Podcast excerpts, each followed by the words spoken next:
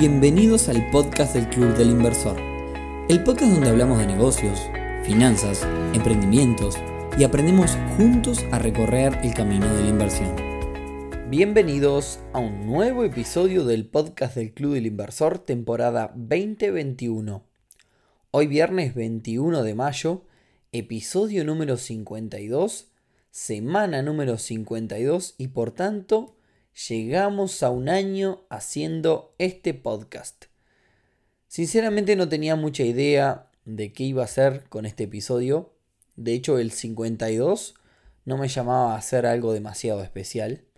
Sin embargo, comencé a escuchar algunos episodios y enseguida se me vino una palabra a la cabeza, que son los aprendizajes.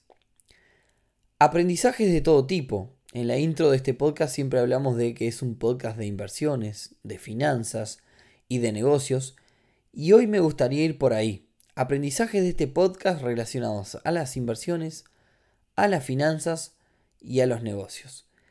Pero antes, y como hace tiempo no lo menciono, clubdelinversor.uy, una comunidad para aprender sobre este mundo de las inversiones, compartir experiencias, tomar referencias de mecanismos de inversiones, recibir oportunidades. Comunidad que hoy tiene a su propio GAC, como lo llamamos, su propio grupo asesor de criptomonedas del club. Y antes de seguir por el lado de los aprendizajes, me gustaría entonces aprovechar este episodio para comentar algo que me vienen consultando ya hace unos días, a principios de mayo más o menos de 2021, por si nos estás escuchando este episodio en otro momento, Uruguay realizó una emisión de deuda, básicamente bonos, que no son más que un préstamo que los inversores le hacen, en este caso, al Estado uruguayo. Se emitieron bonos con fecha de vencimiento 2031, con una gran recepción por parte de los inversores. Se emitieron bonos en pesos a una tasa del 8,5 anual, más o menos, y otro en dólares a una tasa del 2,5 anual. Y esto que estas tasas, estas dos tasas, tienen dos lecturas que creo que alguna vez lo hemos comentado en las redes, pero vale la pena repetirlo. La primera lectura es que para Uruguay es una gran noticia el hecho de que se coloque mucho dinero mediante estas emisiones. No solo porque demuestra una confianza en el país, sino porque el hecho de que sea, por ejemplo, en el caso de la emisión en dólares, una tasa muy baja, habla que Uruguay representa, eh, es un sistema seguro, es decir, cuanto más tasa, más riesgo país tiene un bono, ¿no? Entonces cuando es una tasa relativamente baja, habla de una demostración de seguridad del sistema uruguayo. La segunda lectura, y esta es la que siempre me gusta transmitir cuando nos consultan, es desde el lado de los inversores minoristas, o sea, nosotros, o al menos aquellas personas que nos consultan siempre. Si bien una inversión es una inversión, digamos, con altísima seguridad, esto de los bonos. La realidad es que, para ser sincero, no es demasiado atractivo para el inversor minorista. ¿Por qué? Bueno, si analizamos la rentabilidad en pesos, estamos hablando de un 8,5 anual. Estamos hablando de una rentabilidad por debajo de la inflación. Que si bien, bueno, es mejor que la nada, no tiene liquidez ninguna, porque en realidad al comprar un bono debemos esperar a venderlo nuevamente para poder hacernos del dinero. En realidad hay otras cosas mejores. Y bueno, el caso del dólar pasa algo similar. La rentabilidad es muy baja. Bien, por otra parte, y ya comenzando con el tema de los aprendizajes, cuando comenzamos a hablar en este podcast sobre el Bitcoin, comentamos que era una inversión de un riesgo relativamente alto, como para ponerle, digamos, algunas fichas para no jugarse demasiado capital. Es decir, poner una parte, pero jugarse todo el capital que tenemos para invertir en las criptomonedas, a mi entender, es algo bastante arriesgado. Cuando este podcast comenzó, el Bitcoin valía unos 8 mil dólares. Llegó a tener de picos de casi 60 mil dólares. Hoy está por debajo de los 40 mil dólares. La realidad es que no hay demasiados fundamentos para estos vaivenes, más que algunas declaraciones del famoso creador de Tesla, Elon Musk, quien compró 1.500 millones de Bitcoin y con su compra de alguna forma animó como influencer a todos a comprar. El precio se disparó, luego llegó a la conclusión de que el Bitcoin y el minado de criptomonedas son algo que consumen mucha energía y perjudican por ende el medio ambiente, y terminó vendiendo unos cuantos millones de esos Bitcoin que había comprado. La realidad es que yo no sé si el tipo lo hizo a propósito o no, pero si lo hizo como negocio fue un crack. Es decir, el tipo compró, hizo que suba con sus declaraciones sabiendo que es alguien que influencia las masas y luego vendió mucho más caro de lo que lo compró. La verdad, un flor de negocio. Aprendizaje entonces cuando estos cuidados a estos vaivenes de las criptomonedas. Sigo con aprendizajes entonces y uno grande también que aprendí de ustedes, nuestros seguidores, que no solo escuchan quizás este podcast, sino también nos escriben en las redes. Es una forma también para nosotros de entender, eh, digamos, dónde está el interés de todos ustedes. Y lo que aprendí también es que al inversor, pero sobre todo al inversor minorista, lo que más le juega en contra es el miedo. Creo que esto lo dije en algún episodio anterior o en algún evento, recuerdo haberlo mencionado, pero la realidad es que hay que sacarse el miedo y la forma más fácil, además de compartir experiencias con otros, es decir, que alguien te diga cómo le fue, la forma más fácil es probando. Es una muy buena idea, y esto ya creo que lo he repetido, es una muy buena idea tomar un porcentaje pequeño de nuestro capital y empezar a probar cosas. Nunca nadie, sepan eso, que nunca nadie nació sabiendo todo. Entonces, probar algo con capitales relativamente pequeños es una muy buena forma de aprender también. Sucede algo similar para el caso de los negocios. Me pasa de ver muchos negocios que se caen no por ser malos negocios, sino por miedo. Creo haberlo mencionado en algún evento o episodio este tema, pero nunca está de más repetirlo. Cuando un negocio se cae por cosas como quizás no pudimos coordinar un día para firmar, o pasó esto, o pasó lo otro, muchas veces la realidad es que se cae por miedo y no porque haya pasado esa excusa, digamos. Y el primer paso es reconocerlo. Entonces mi consejo es, si tenemos miedo, entonces ni nos metamos en el proceso de un negocio X. Porque si hay más personas involucradas, pueden llegar a ser perjudicadas por ese miedo. Pueden llegar a, digamos, a, verse perjudicadas por culpa nuestra.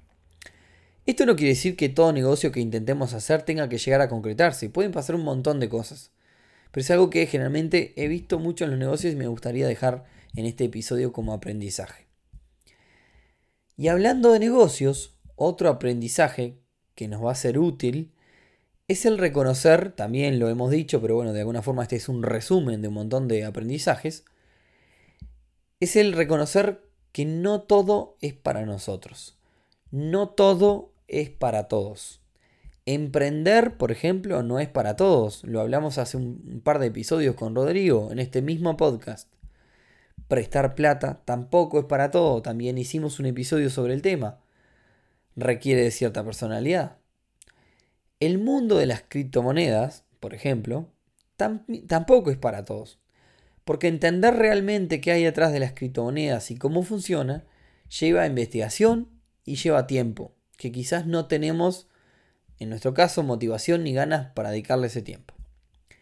Como decía hoy más temprano, el club, en el club tenemos un subgrupo de socios súper, hiper especializados en criptomonedas, que un poco le llamamos en broma el GAC, eh, haciendo bromas con el GACH, que le llamamos el grupo asesor de criptomonedas del club. Y hemos hecho reuniones de este grupo asesor, digamos, en donde muchos socios deciden no participar. ¿Y por qué? No porque no aporten valor estas reuniones, sino porque la complejidad es tal que no es para ellos. Después, otro tema que, se, que me pasé repitiendo este año en el podcast es el tema de remangarse, esforzarse y salir a buscar oportunidades. ¿A qué me refiero con esto? Voy a dar un ejemplo muy exagerado. Pero por ejemplo, me refiero a la persona que te pregunta, che, ¿en qué plataforma puedo conseguir la casa en el centro de la ciudad a mitad de precio? Y la verdad es que no. La realidad es que la casa a mitad de precio no la vas a encontrar a dos clics de distancia. Si te llega esa oportunidad, te va a avisar un contacto o lo vas a encontrar después de haber ido a 150 remates diferentes. Entonces, el mensaje es, ¿querés una oportunidad? Salí a buscarla. Y muy estrechamente relacionado con esto último son las redes, los contactos, el relacionamiento. El mundo de las inversiones y los negocios está muy emparentado con los contactos, los círculos en que nos movemos, con cuántas personas hablamos y con cuántas de esas personas hablamos de estos temas. Recuerdo hace poco un chico me preguntó, ¿y vos, Nico, de dónde sacás las oportunidades? Mi respuesta siempre es la misma. La saco porque estoy en esto. Con él nos quedamos conversando y le pregunté, bueno, ¿cuántos contactos de negocios tenés? La respuesta fue cero.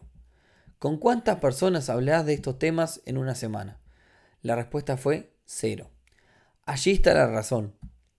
Luego él me preguntaba, che, pero ¿y cómo se puede empezar? Bueno, quizás hoy concurrir a un evento de negocios no es una opción por el tema de la pandemia. Pero tenemos muchos puntos de partida, además de comunidades, por supuesto, como el club, también está AGE, Asociación de, Jóvenes Emprendedores. La mayoría de mecanismos también tienen su web, en donde hay contactos con sus directivos, ejecutivos de venta. Y todas estas personas son generalmente personas abiertas al diálogo, son personas de negocio que podemos contactar por diferentes motivos. También contamos con LinkedIn, por ejemplo, en donde podemos encontrar muchísimas personas relacionadas a esto, que estoy segurísimo que están dispuestas a responder mensajes con preguntas sobre temas de negocios e inversiones y ahí se puede ir generando relaciones poco a poco. Sucede lo mismo con temas, por ejemplo, en, el Twitter. Se me ocurre también Mercado Libre y por qué no. Todas las personas que están vendiendo allí son comerciantes, son personas de negocios. Nunca está de más poder aprovechar una compra que tengamos que hacer de de algún artículo para intentar generar un vínculo comercial con alguien que quizás nos puede abrir puertas, quizás podemos compartir un montón de puntos en común.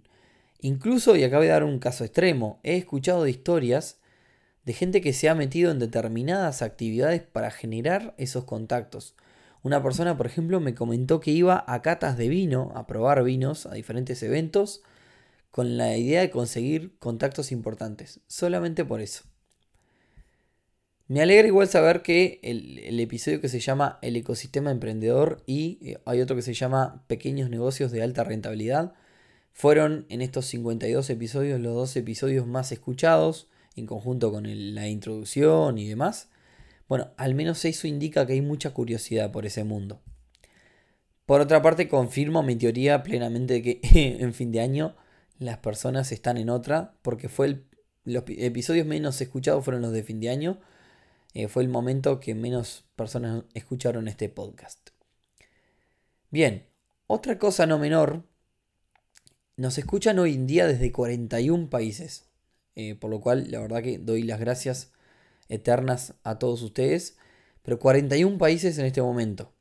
Entonces, si hablamos de aprendizajes, aprendimos que vamos a tratar de intentar darle un valor o generar algo para toda esta gente que nos escucha del extranjero. Entonces, sepan que estamos trabajando en eso. Hay temas como las criptomonedas que son universales y probablemente podamos tener algo por ese lado como para todos. Más adelante les vamos a dar novedades. En estos 12 meses también, el podcast lo aprovechamos como un medio descontraturado para hablar sobre nuestras inversiones.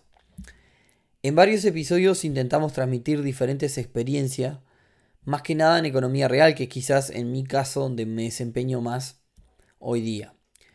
Y acá los, los aprendizajes en este mundo son dos. El primero y el más grande es que el mayor desafío de montar y gestionar negocios es el manejo de las personas. Es una labor de aprendizaje constante.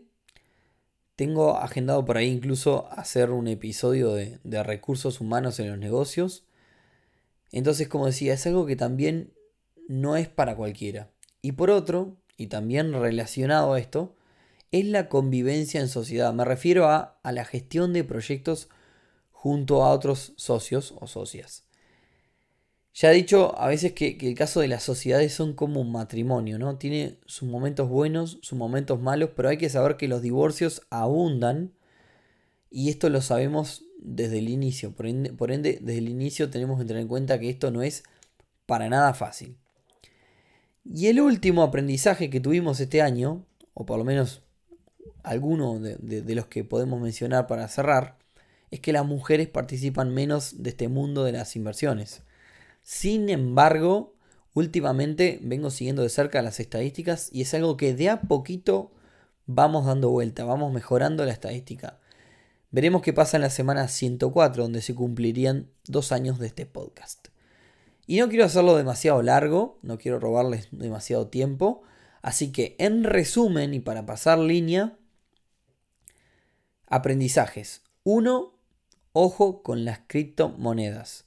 2. Hay que vencer los miedos en los negocios.